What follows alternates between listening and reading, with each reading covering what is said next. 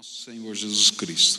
Eu queria meditar na palavra de Deus junto com vocês, em Jeremias capítulo 37, a partir do verso 16. Nós começamos a estudar esse texto hoje pela manhã e eu queria concluir esse estudo agora à noite. Jeremias 37, a partir do verso 16, onde a palavra do Senhor diz assim: Jeremias foi posto numa cela subterrânea da prisão, onde ficou por muito tempo. E então o rei mandou buscá-lo, e Jeremias foi trazido ao palácio. E secretamente o rei lhe perguntou: Há alguma palavra da parte do Senhor? Ah, respondeu Jeremias: Você será entregue nas mãos do rei da Babilônia. E então Jeremias disse ao rei Zedequias: Que crime cometi contra você, ou contra os seus conselheiros, ou contra este povo, para que você me mandasse para a prisão? Onde estão os seus profetas que lhes profetizaram? O rei da Babilônia não atacará nem a você nem a esta terra. Mas agora, ó rei, meu senhor, escuta-me. Escute-me, por favor, permita-me apresentar-lhe a minha súplica. Não me mande de volta à casa de Jonatas, o secretário, para que eu não morra ali. E então o rei Zedequias deu, de, Zedequias deu ordens para que Jeremias fosse colocado no pátio da guarda e que diariamente recebesse pão da rua dos padeiros, enquanto houvesse pão na cidade. E assim Jeremias permaneceu no pátio da guarda. Pai querido, dá-nos a tua graça, Senhor, dá-nos a tua direção, a tua orientação e aquilo que o Senhor quer falar conosco. Fala agora, Senhor, que assim como aprendemos que o Senhor sopra sobre nós o teu espírito e que podemos sentir o sopro do Senhor sobre nós, que sopre sobre cada pessoa aqui o teu Espírito Santo e que sejamos movidos, dirigidos por essa graça bendita do Senhor. Aplica, Senhor, essa mensagem ao nosso coração. É aquilo que oramos no nome de Jesus. Amém e amém. Nós começamos a estudar esse texto hoje pela manhã e eu contei um pouquinho da história do que estava acontecendo. Era um período político muito difícil onde três grandes potências estavam se confrontando. A Síria, aliada do Egito, contra a Babilônia, que era a nova potência que estava surgindo no cenário mundial. E a Babilônia estava conquistando tudo e todos. E aí então há uma derrota em 605 a.C., num lugar chamado Carquemes é, na Síria, bem na divisa hoje entre Síria e Turquia. E naquele lugar, então, os exércitos da Síria são completamente derrotados, e o exército egípcio aliado da Síria também é derrotado. E nessa, nessa então, é, conquista que a Babilônia faz, ele começa então a anexar aquelas outras terras que estavam é, sobre a influência desses povos. E aí então coloca Zedequias como rei no lugar do seu sobrinho, que era o antecessor dele, que tinha sido colocado pelo Egito naquele trono. E Zedequias então se torna vassalo da Babilônia, e ele está nesse contexto reinando. E ele reina naquele lugar por dez anos. Por dez anos. E há uma coisa interessante na vida de Zedequias. Zedequias foi filho de Josias. Josias foi um rei que tinha um temor do Senhor muito profundo, que vivia uma experiência abençoadora com Deus, que promoveu uma grande reforma religiosa, que acabou com a idolatria no meio do povo de Israel. E ele deixou um legado muito bonito, porém os seus filhos não serviam ao Senhor. Eles conheciam o poder de Deus, eles conheciam a voz do Senhor, mas eles não serviam ao Senhor. Tanto que Zedequias, se eu comecei a estudar essa semana a história desse rei, a gente vai perceber que esse rei ele está preocupado em ouvir a voz de Deus. Na verdade, Jeremias não é morto por causa desse rei, porque todo os, todos os seus conselheiros queriam a morte de Jeremias, porque ele profetizava que no meio de uma rebelião que o povo de Israel fez, de Judá fez, é, para ser livre dos babilônios, ele dizia: Olha, vocês tomaram o caminho errado, isso vai dar, vai acabar com a destruição da cidade, a destruição do templo e a morte de muita gente. Arrependam-se, vão lá não é? se entreguem ao rei da Babilônia. E aquilo parecia uma mensagem não nacionalista, parecia é, alguém que estava fazendo um terrorismo dentro da nação, e por isso os seus conselheiros queriam matá-lo. Mas havia um pouco do temor do Senhor no rei Zedequias, e Zedequias não deixava matar Jeremias. E às vezes em secreto, como aconteceu aqui, ele mandava tirar Jeremias da cadeia e dizer: Tem alguma palavra de Deus para mim? Mas o interessante é que ao longo de dez anos, Deus vai falar ao coração de Zedequias e ele não obedece. Ele não obedece. E quando eu estava estudando esse texto, então me surgiram algumas perguntas, não é? E a primeira pergunta é: por que ele não ouve o que o Senhor lhe fala?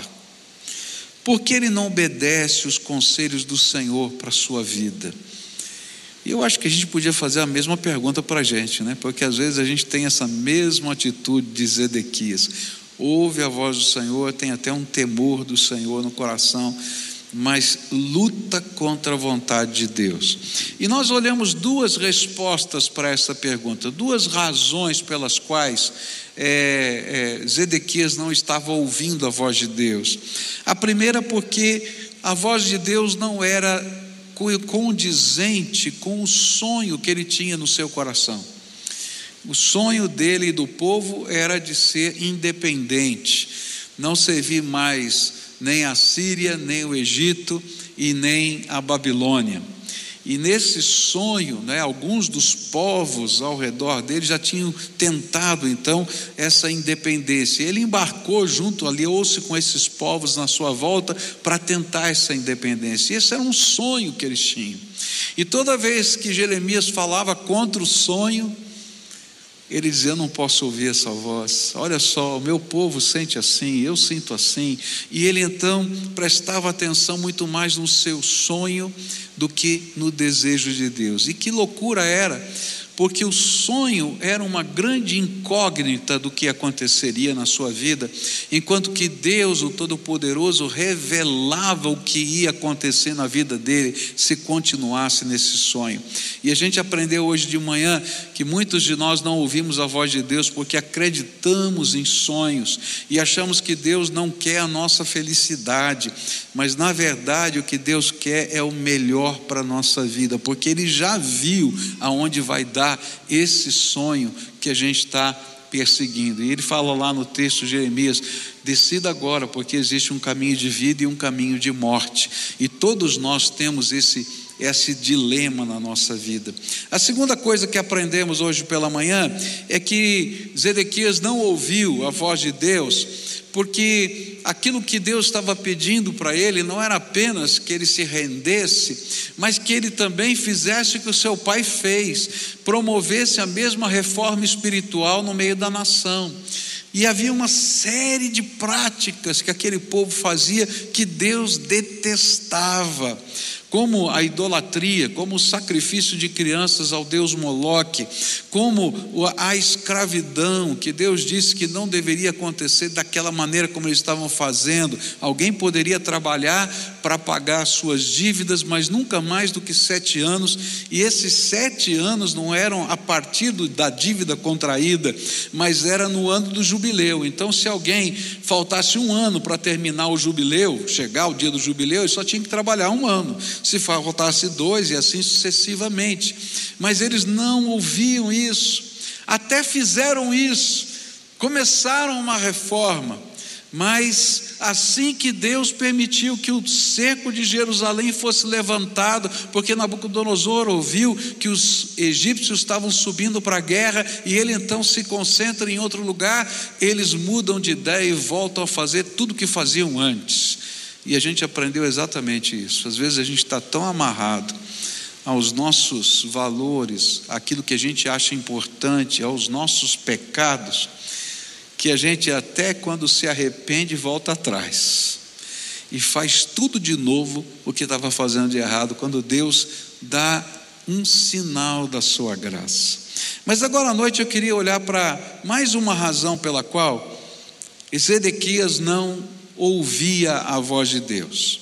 E ela vai aparecer no verso no capítulo 28, versículos de 1 a 4, onde a Bíblia diz assim: no quinto mês daquele mesmo ano, o quarto ano no início do reinado de Zedequias, rei de Judá, Ananias, filho de Azur, profeta natural de Gibeon, disse-me no templo do Senhor, na presença dos sacerdotes e de todo o povo: Assim diz o Senhor dos exércitos, Deus de Israel: quebrarei o jugo do rei da Babilônia. Em dois anos trarei de volta a este lugar todos os utensílios do templo do Senhor que Nabucodonosor, rei da Babilônia, tirou daqui e levou para a Babilônia. Também trarei de volta para esse lugar Joaquim, filho de Jeoaquim, rei de Judá, e todos os, os exilados de Judá que foram para a Babilônia, diz o Senhor, pois quebrarei o jugo do rei da Babilônia. No capítulo 27, agora, verso 16, diz assim: E então eu disse aos sacerdotes, a todo esse povo: Assim diz o Senhor, não ouçam os seus profetas que dizem que em breve os utensílios do templo do Senhor sair, serão trazidos de volta da Babilônia. Eles estão profetizando mentiras. Uma outra razão pela qual Zedequias não ouvia a voz de Deus é porque ele sempre estava dando mais valor às outras vozes do que a voz do Todo-Poderoso Deus na sua vida. E é interessante isso. Existiam muitas vozes, muitas opiniões, muitas ideias, muitos caminhos. Mas a Bíblia já vai ensinar para a gente no Novo Testamento, quando Jesus disse, né? Eu sou o caminho, a verdade e a vida, e ninguém vem ao Pai senão por mim. Para Deus só tem um caminho.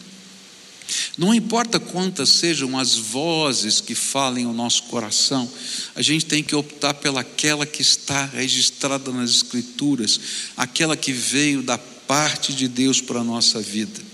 E naquele, naquela ocasião, Zedequias, ele quis ouvir as vozes dos falsos profetas.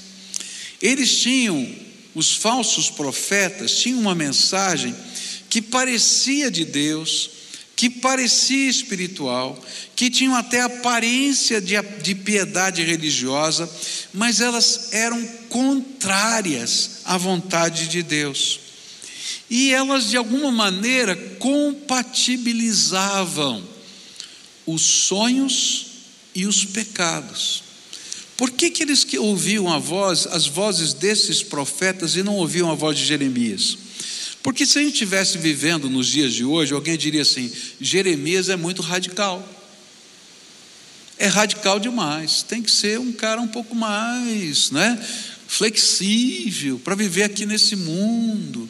E aí esses profetas eram justamente esse tipo de gente que trazia uma mensagem água com açúcar que não mexe na ferida, que não muda nada. Então pode continuar escravizando as pessoas, pode continuar adorando os falsos deuses, pode fazer aquilo que é o teu sonho, que é se libertar da Babilônia, e as profecias todas que eles traziam era coerente com aquilo que estava no coração deles e não com aquilo que era a vontade de Deus para a sua vida. E eles não só falavam aquilo que o povo queria ouvir e não o que o Senhor desejava dizer, como também atrapalhava atrapalhavam aqueles que queriam servir ao Senhor de verdade. Lá no capítulo 28, versículo 7 em diante, Jeremias vai dizer assim: Entretanto, ouço o que tenho a dizer a você e a todo o povo.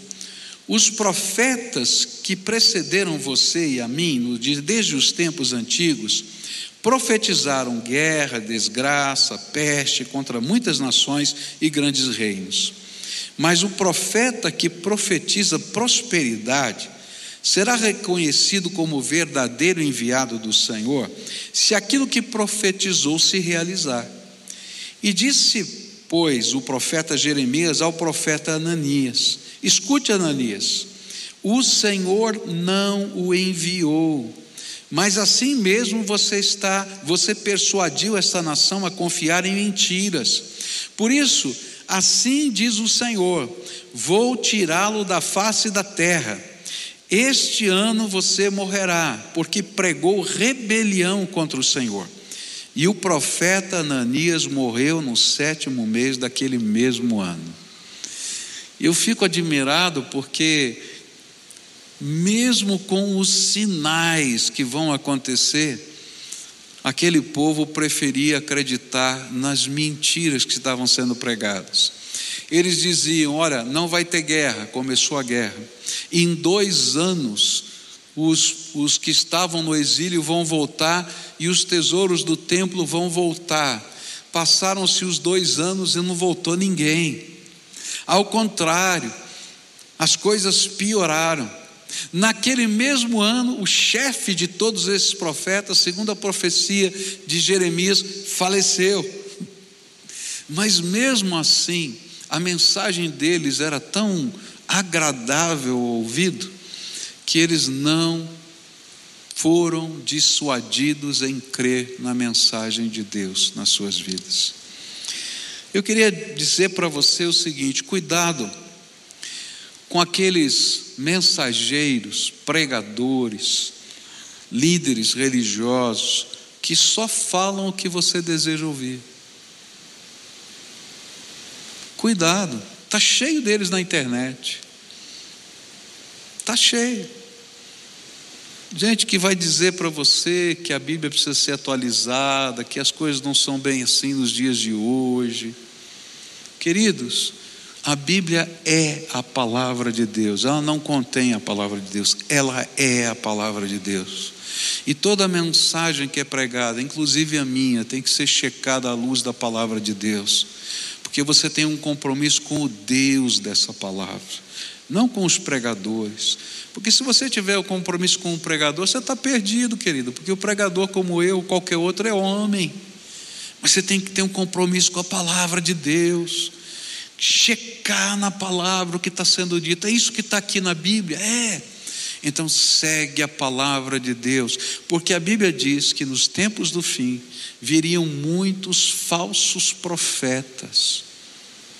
E que, que se não fosse a misericórdia de Deus nesses tempos do fim, até para abreviar esse tempo, até os do Senhor seriam enganados. Então, checa na palavra. Leva a sério o que Deus está falando, confira o que você tem ouvido, porque Deus quer mexer na nossa história. E Ele quer construir um futuro melhor para cada um de nós. E às vezes, para isso, Ele tem que mexer nos nossos sonhos, tem que lidar com os nossos valores, tem que tratar os nossos pecados, tem que tratar as nossas dores, tem que tratar, às vezes, as coisas escondidas na alma. E a gente prefere achar um caminho mais suave e não deixa Deus tratar o nosso coração. Zedequias e o seu povo não ouviram a voz do Senhor porque eles preferiram ouvir mensagens que, parecendo espirituais, pareciam mais fáceis e simples de abraçar. Mas havia um outro perigo, porque ele não estava ouvindo a voz, e estava ouvindo, na verdade, outras vozes. É que naquele tempo existia um coro de outras vozes. E essas vozes eram vozes ideológicas, sempre vão existir na história da humanidade, sempre existiu e sempre existem e vão continuar existindo enquanto Jesus não voltar, várias ideologias, formas de pensamento, não é? Filosofias, conceitos, é, caminhos eleitos pelas pessoas. E havia dentro daquele tempo uma ideologia político-cultural que dominava o cenário de Judá. E essa rebelião que estava sendo encabeçada por Zedequias, ela tinha por trás uma ideologia política cultural. E qual era a ideologia política cultural? Eles levaram as relíquias do templo e Deus vai julgá-los porque levaram as relíquias do templo.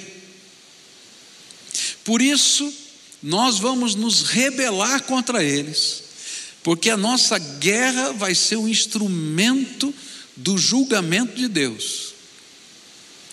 Está vendo que tem outros povos se levantando também? Por isso que eles diziam: daqui dois anos, as relíquias vão voltar, o rei que foi deposto, que está lá preso, não é? Na verdade, ele estava debaixo da guarda do rei, mas tem registros arqueológicos que a casa dele era suprida com os alimentos da, do tesouro do rei da Babilônia. Havia lá uma distinção nesse tipo de prisioneiro, ele não exercia mais o seu mandato político, porém, ele estava lá protegido. E nesse contexto, não é? Aquelas vozes começaram a incendiar uma revolução. E por isso as palavras de Deus pareciam radicais demais para aquelas lideranças. Mas uma coisa a gente tem que aprender: é a palavra de Deus que julga as ideologias, as formas de pensamento dos dias de hoje ou de ontem, e não as ideologias que julgam a palavra de Deus. Está entendendo? Então, assim, você é de direita ou de esquerda?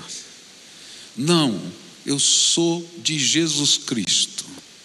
Você está entendendo? Porque há coisas certas e erradas na direita e na esquerda. E eu tenho que julgar todas as formas de ideologia à luz da palavra de Deus. E eu não posso abraçar qualquer ideologia com todos os meus dedos e mão e pé. Eu tenho que julgar à luz da palavra de Deus. Deus chama o seu povo e a sua igreja para ser a consciência profética no meio de uma nação. Sabe o que é consciência profética? É não estar tão envolvido que você não possa discernir o que está acontecendo, mas ao mesmo tempo estar olhando para a palavra de Deus e interpretando à luz da palavra de Deus a realidade que você está vivendo. E aí, esse é o nosso papel, como Jeremias fez.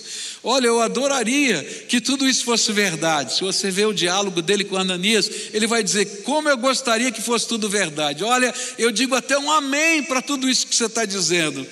Porém, o que você está falando é mentira, porque Deus está dizendo o contrário. E eu não posso concordar com você. Eu adoraria que em dois anos acabasse tudo isso aqui, que voltassem as relíquias do templo, que voltassem a, as grandes inteligências de Israel que foram levadas para lá, porque eles só levaram as grandes inteligências de Israel para a Babilônia. Mas não era assim que Deus estava mostrando. Todo servo de Deus precisa viver mediante uma cosmovisão que seja pautada nas Escrituras, pois se as Escrituras são relativas, se elas podem ser flexibilizadas ou atualizadas, então elas não são a palavra de Deus. Mas se você acredita que elas são a palavra de Deus, então nós precisamos permitir que elas sejam o filtro pelo qual passamos todas as outras ideias e visões da vida. Toma cuidado, porque existem falsos profetas hoje. E a gente vive num mundo dividido por ideologias. E nós temos que ser aqueles que fazem a leitura da realidade à luz da palavra de Deus. Terceiras vozes que estavam ali forçando não é? Que as coisas não fossem aceitas, a voz de Deus não fosse aceita, eram as vozes das falsas esperanças. Havia uma esperança, e a esperança era uma notícia de que uma nova batalha entre os egípcios e os babilônios aconteceria, que os egípcios estavam subindo para a batalha.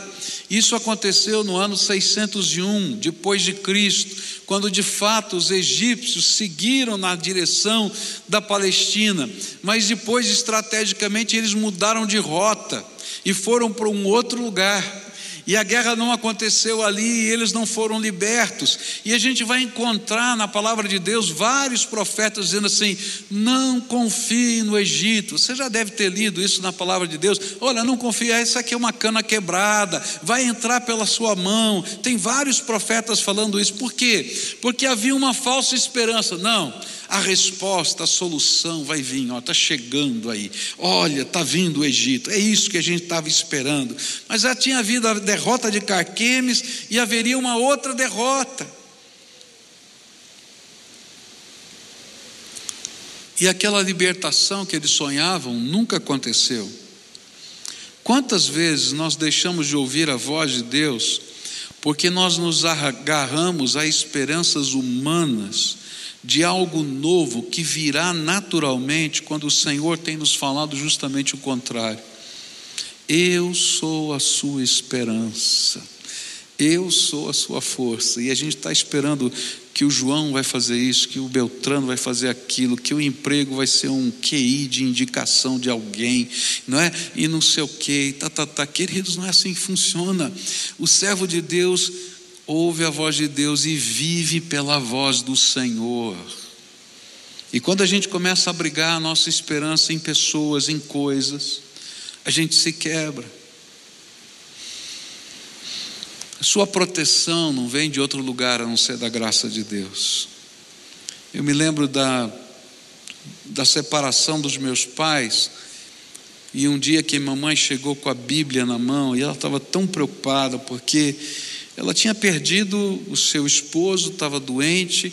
Eu era o filho mais velho e sou o filho mais velho dela. Com, na época eu tinha 16 anos de idade. E ela tinha perdido todas as fontes de segurança. O sustento dela era uma pensão alimentícia de 30% do valor do salário do meu pai. E quatro filhos, né? e com as mesmas despesas, o mesmo aluguel, a mesma luz, a mesma água e assim por diante. E aí a gente fica pensando onde está, não é a nossa segurança. E eu me lembro de um dia que ela veio chorando do quarto com a Bíblia aberta, dizendo assim: Olha só o que Deus está me dizendo. De hoje em diante ele vai ser o meu marido, ele é a minha segurança. Sabe, a nossa segurança não está numa pessoa, nem aquelas que nós amamos. Não está no pai, não está no filho, não está no irmão. Não, a nossa segurança tem que ser Jesus Cristo. Porque as pessoas, por mais boa vontade que tenham, nos decepcionam. Eu não estou falando mal do marido, nem da esposa, nem do pai, nem do filho, não entenda errado. É que nós somos humanos, só isso. Agora, se tem um que não decepciona, é o Senhor Todo-Poderoso. E quando nós colocamos a nossa confiança nele, não ficamos desiludidos, porque o Senhor está conosco todos os dias até a consumação dos séculos. A Bíblia vai dizer para a gente: será que algo pode acontecer se Deus não quiser? Não, Deus tem um plano para a nossa vida. Às vezes, até as coisas ruins que a gente vive, a gente não entende, mas Deus tem propósitos para a nossa vida. Eu vi uma história muito interessante não é de um cidadão que queria fazer um estudo com as lagartas, né, que viravam borboletas. E então ele pegou os casulos, não é, para poder estudar a transformação das borboletas. E ele queria apressar o seu estudo, ele queria tentar descobrir alguma coisa nova mais rápido. E então ele decidiu ajudar a lagarta a sair do, do, do casulo. Né? porque é todo um trabalho, é um esforço, uma coisa tremenda. E ele falou: Bom, eu quero adiantar, isso vai levar X tempo, então eu vou pegar um bisturi e vou começar a cortar um pouquinho desses fios para ficar mais fácil para essa largata sair. Ela vai sair em menos tempo e eu vou poder caminhar com o meu estudo. Mas quando a largata saiu, e de fato ela saiu mais fácil, ela saiu defeituosa amorfa, não com o mesmo formato de borboleta. E aí, aquele estudioso, aquele cientista, fez uma descoberta: que a força que a largata estava fazendo para romper aquele casulo fazia parte do seu desenvolvimento para virar borboleta, e que qualquer coisa que fosse atenuado naquilo que parecia ser tão difícil, ao invés de ajudar, atrapalhava e fazia uma borboleta que não voava. Às vezes a gente não entende os processos de Deus na nossa vida, mas cada um deles são importantes para nós. É por isso que a Bíblia diz que o Senhor recolhe no seu odre cada uma das nossas lágrimas e registra no seu livro a razão de cada uma delas. Olha que coisa linda!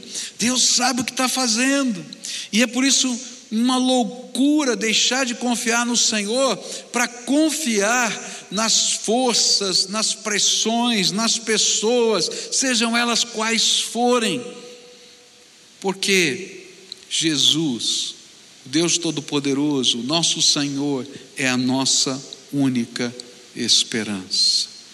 E tem gente que não ouve a voz de Deus, porque está esperando alguma coisa acontecer está ouvindo outras vozes. A última coisa que eu quero falar com você nessa noite vai aparecer nos versículos 37, verso 19 e capítulo 28, verso 17. Eh, Diz assim: Onde estão os seus profetas que lhes profetizaram? O rei da Babilônia não atacará nem a vocês nem esta terra. E o profeta Ananias morreu no sétimo mês daquele mesmo ano. Uma quarta razão porque nós não ouvimos a voz de Deus é porque nós endurecemos o nosso coração. Nós fazemos o nosso coração ficar um coração de pedra. E o pior é que a gente endurece o nosso coração até diante dos sinais que Deus nos dá. Durante dez anos, Deus usou Jeremias para falar com Zedequias. Não foi um dia, não.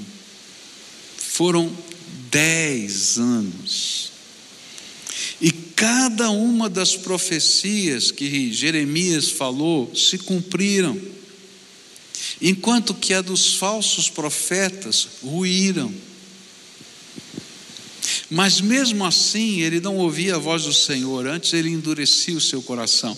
Ele tinha uma atitude piedosa, ele queria proteger Jeremias, ele buscava Jeremias em segredo para saber se tinha mais uma palavra do Senhor, mas ele não se rendia, ele endurecia o seu coração.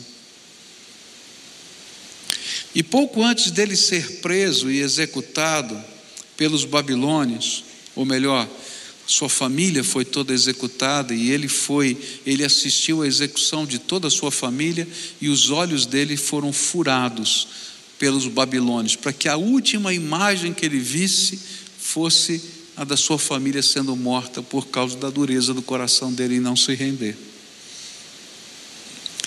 E nessa nesses últimos dias antes dele ser preso, como se fosse a sua última oportunidade.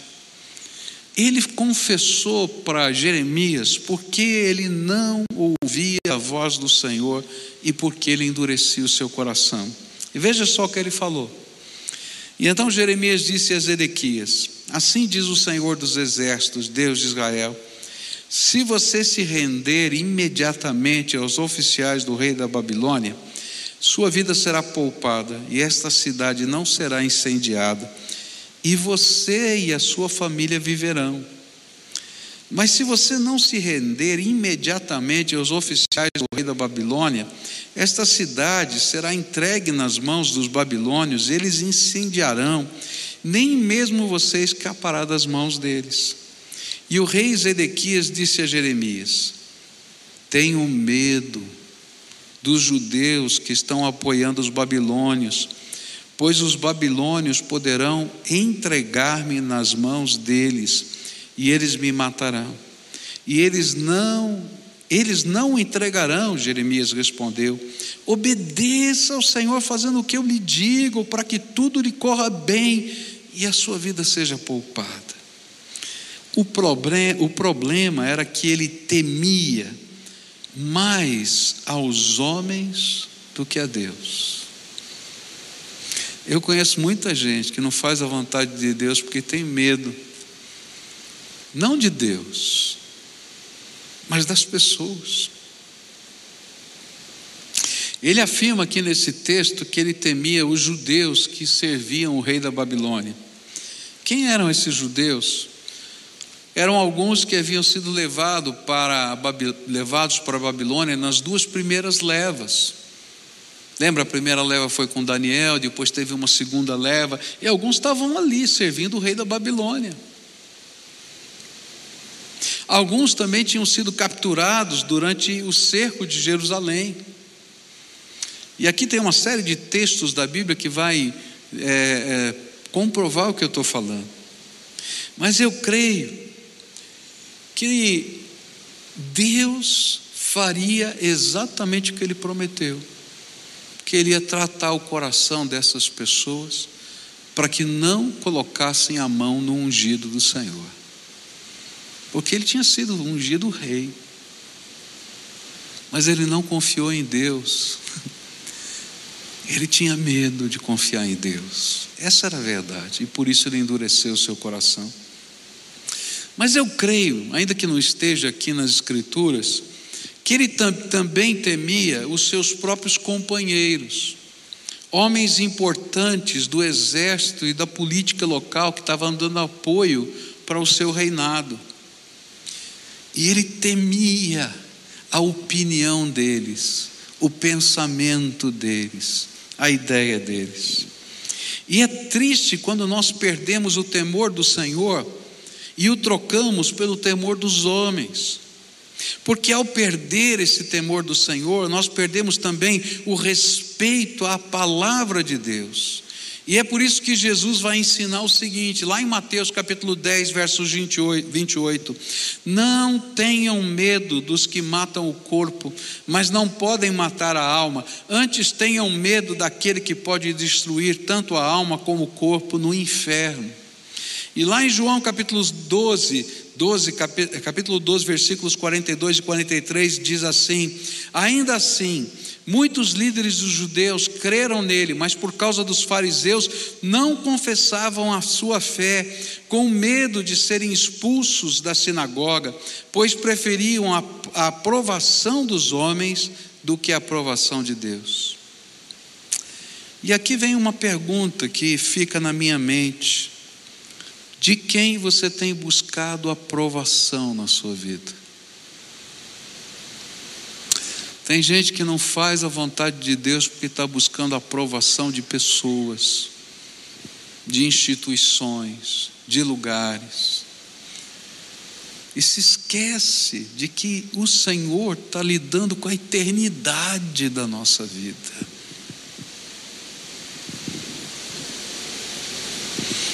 Eu conheço gente que já aceitou Jesus como Senhor e Salvador da sua vida, mas não obedece à ordenança bíblica do batismo depois da conversão, porque tem medo da opinião da sua família.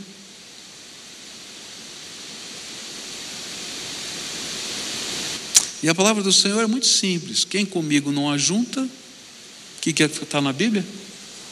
Quem comigo não ajunta, o que? Espalha. Ou é ou não é. Ou a gente crê ou não crê. Senão a gente vai ser como Zedequias.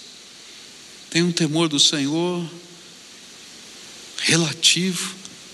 Até cuida das coisas de Deus, quer saber a vontade de Deus, mas nunca se entrega para fazer a vontade de Deus. Mas o coração não se endurece somente por causa do medo, mas também por causa do orgulho. Porque a opinião das pessoas, para alguns de nós, diz quem nós somos. E nós não queremos perder a imagem que temos. Isso é orgulho.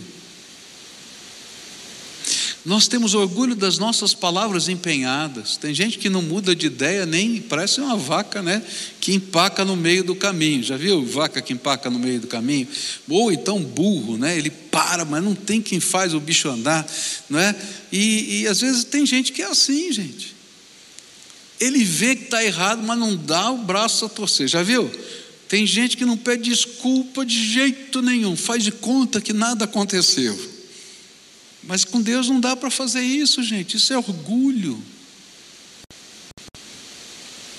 Às vezes, a gente tem medo de se comprometer com o Senhor, e eu já vi isso acontecer por causa de posição social. Não, eu sou uma pessoa muito importante na sociedade, eu vou me render ao Senhor. Queridos, todos nós somos só homens. Não importa a posição que, que tenhamos, todo mundo vai para o mesmo caixão. O caixão pode ser até mais bonitinho, mas vai acabar podre lá dentro do mesmo jeito. E nós vamos ter que nos encontrar com o Deus Todo-Poderoso.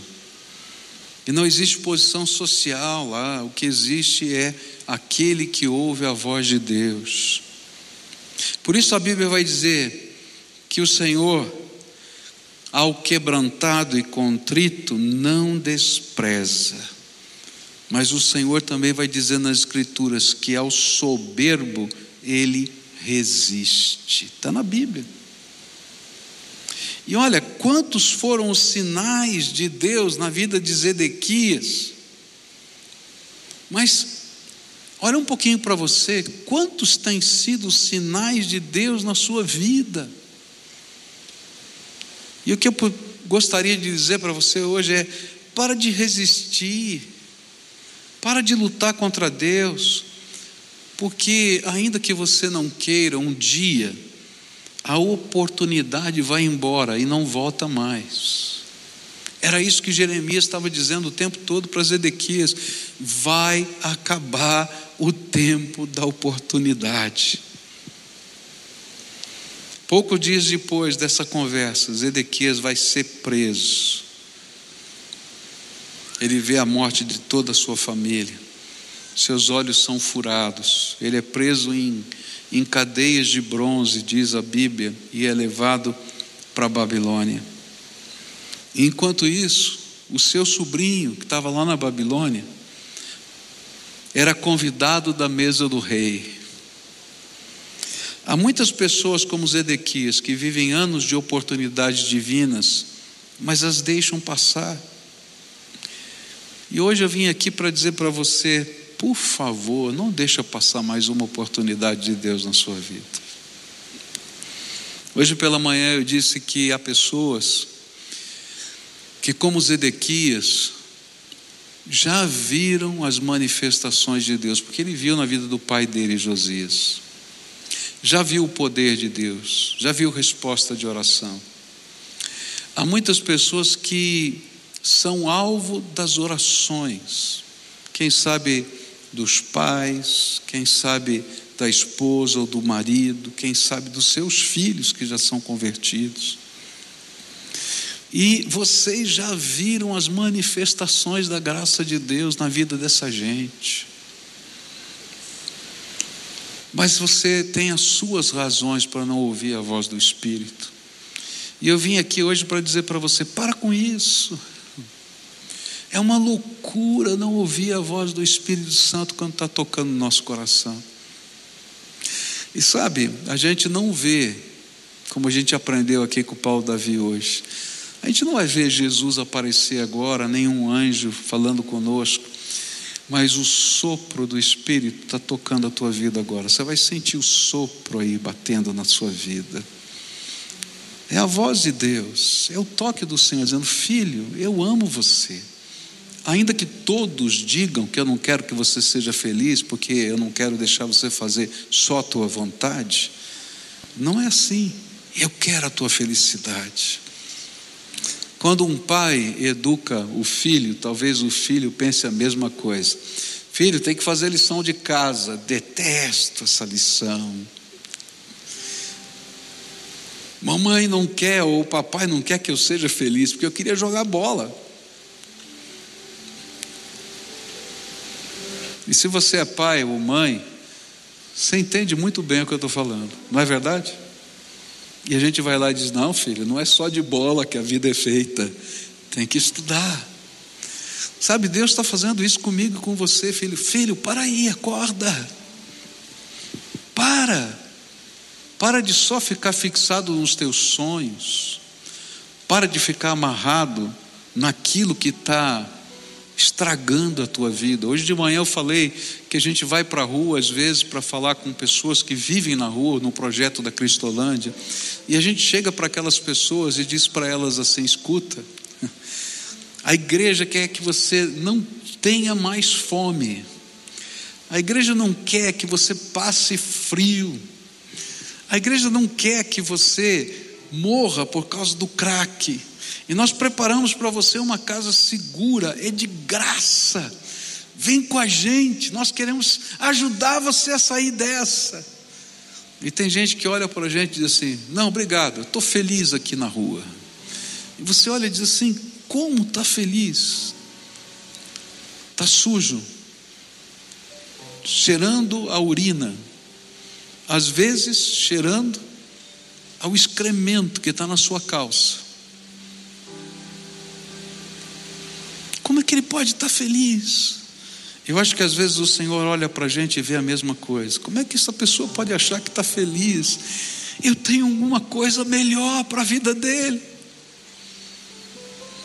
Hoje de manhã eu falei também que nós tivemos um funcionário aqui na igreja que eu fiquei sabendo que ele morava na rua. Ele chegava aqui para trabalhar de manhã cedo, tomava banho no vestiário dos funcionários, vestia a roupa de trabalho, o uniforme aqui da igreja, e trabalhava durante o dia. E de noite ele voltava para dormir na rua. E eu fiquei indignado com isso. Procurei o Nilson, falei: Nilson, não é possível que a gente faça isso. A igreja não pode deixar esse homem na rua. Vamos pagar para ele um lugar para ele ficar. Contrata aí, vamos pagar. Não quero nem saber de onde vai sair o dinheiro, mas esse homem não vai ficar na rua. Eu não posso, como pastor, admitir que a gente tem um funcionário que não tem onde morar. Nós vamos fazer alguma coisa. E aí um dia eu encontro com ele. Tudo bem com você? Como é que está lá? Está funcionando direitinho? Tá? Disse, tá, pastor, mas eu não estou mais lá. Onde você está agora? Voltei para a rua. E eu falei, mas por que, que você voltou para a rua, homem?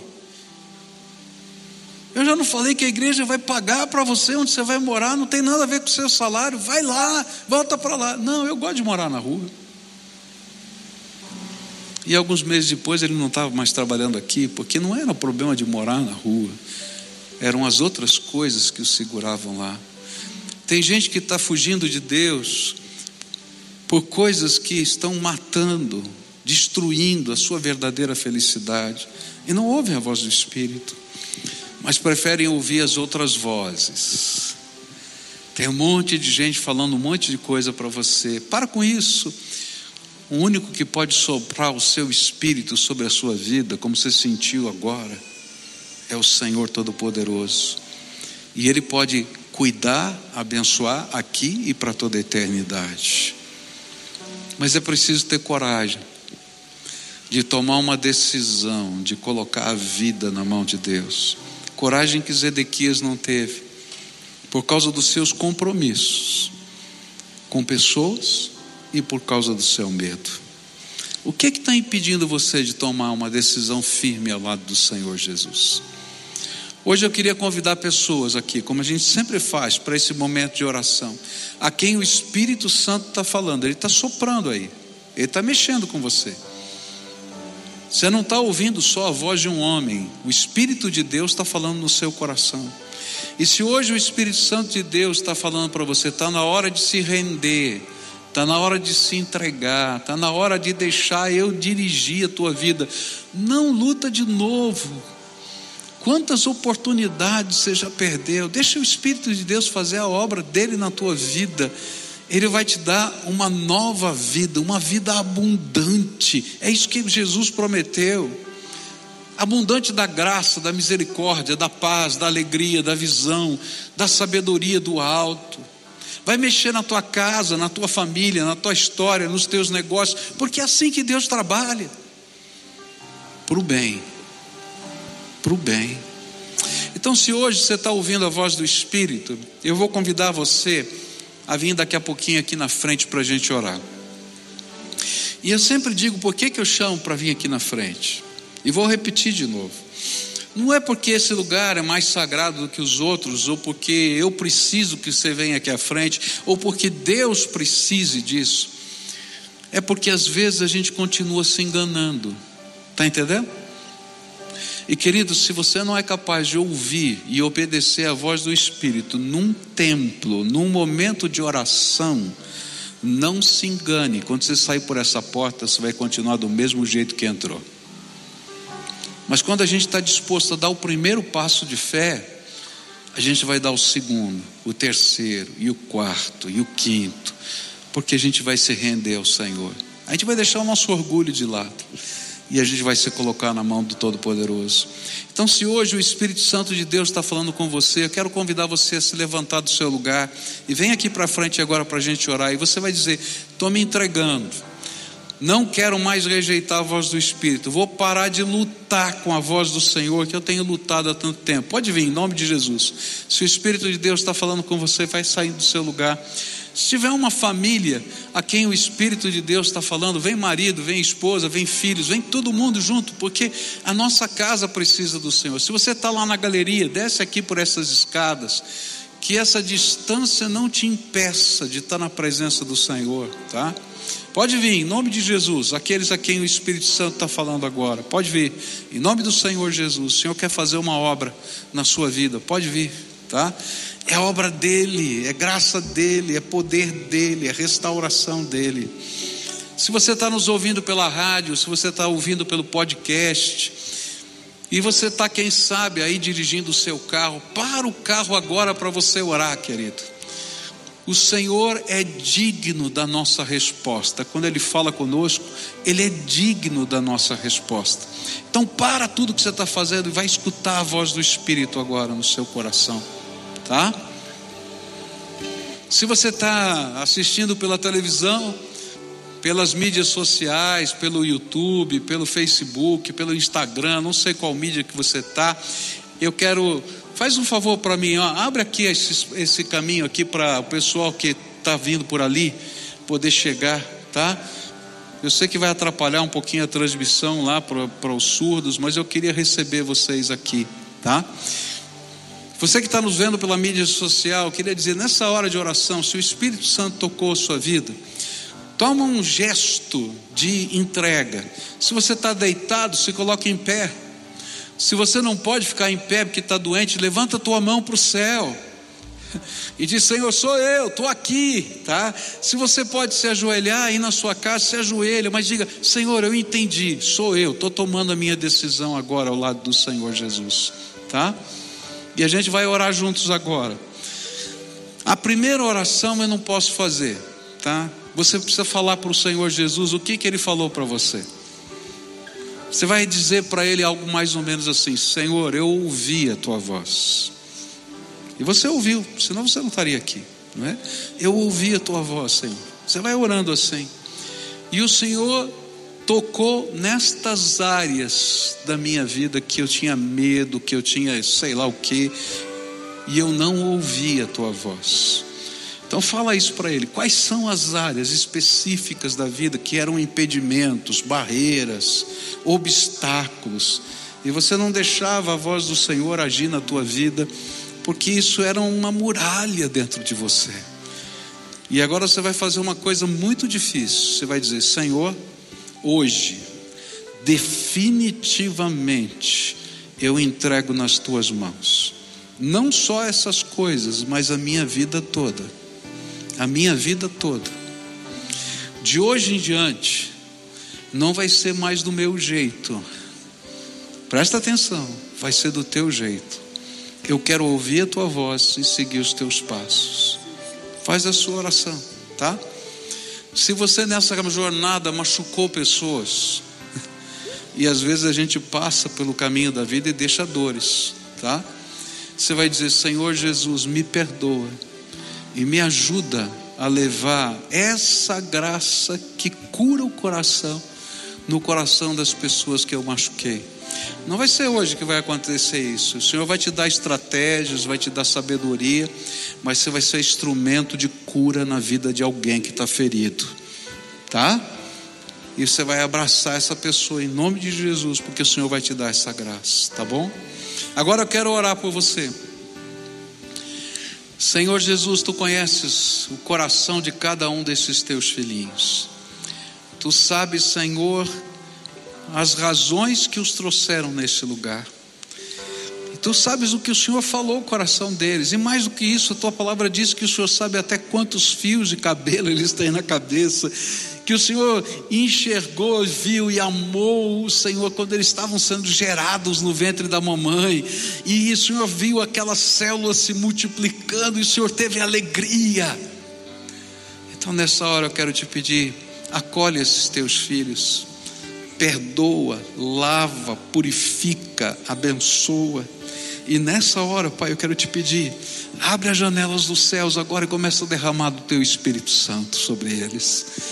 Que o Espírito Santo seja o professor particular na vida deles, Senhor.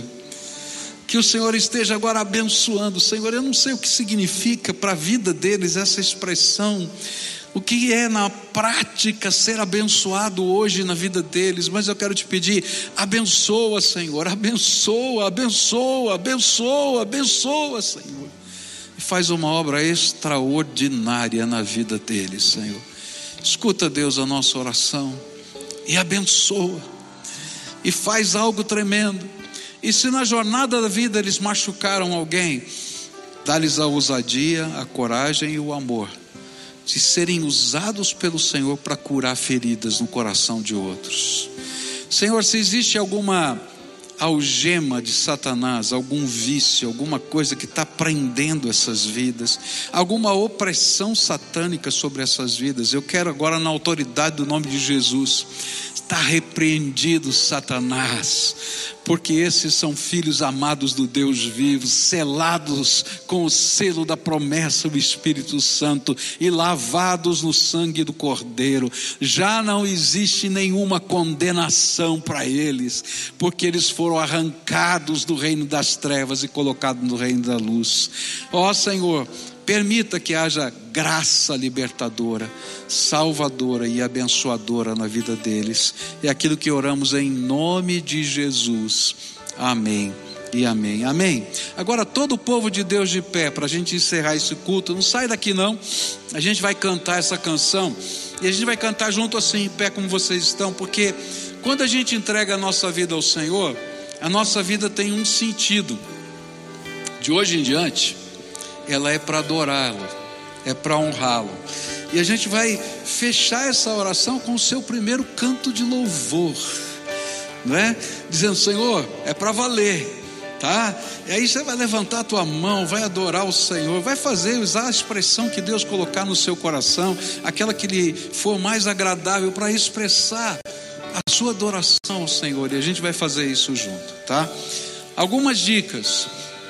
Marca um encontro com Jesus todo dia. Você marca a hora e o lugar, e ele vai estar lá, tá? Você não precisa estar no templo para falar com o Senhor Jesus.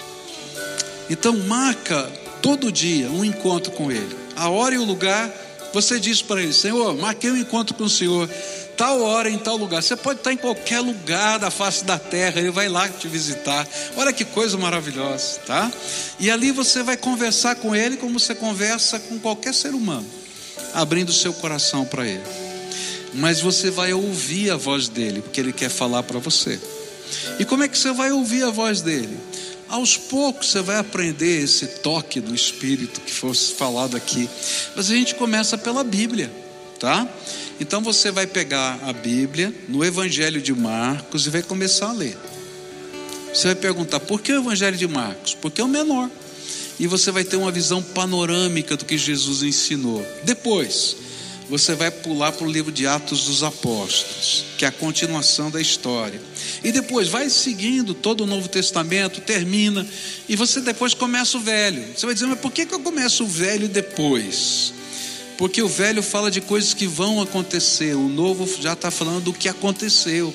Então, quando eu leio o novo, e depois leio o velho, eu entendo, ah, isso aqui está em relação com aquilo, olha só, e fica mais fácil entender, tá? Se você não tem uma Bíblia, você passa lá no ponto de encontro, do lado da livraria, e diz assim: Pastor mandou você me dar de presente uma Bíblia, tá? Pode falar, tá? Se ele não der, eu vou brigar com ele lá, tá? Eu quero que você tenha a palavra de Deus. A Bíblia diz que de graça a gente recebe, de graça a gente dá. Eu não posso fazer negócio com esse negócio, não. A Bíblia é para você, leva para casa, tá? Alguém diz, ah, mas não tem problema, eu quero que você leve para casa, que você tenha o seu encontro com Jesus. É para isso que nós existimos, tá? Para servir ao Senhor Jesus, honrar o nome dele. Passa lá e leva a sua Bíblia, tá? Ah, mas é um casal, leva uma para cada um, porque cada um tem o seu horário, vai ter o seu encontro casal precisa aprender a orar junto também, mas primeiro a gente desenvolve o nosso encontro pessoal com Jesus, tá? Então você vai ter o seu horário, o seu momento com Deus, tá? Se você quiser que a gente acompanhe você nessa jornada espiritual, você vai pegar o seu telefone e vai, vai entrar lá no pibcuritiba.org.br barra Jesus e preenche, tá? E alguém vai entrar em contato com você e vai dizer assim: escuta, como é que está a tua vida? Posso orar por você? Você está entendendo o que está acontecendo aí na palavra de Deus? Você pode, posso te ajudar de alguma maneira? Eu prometo para você que não vai ser um robô que vai ligar para você.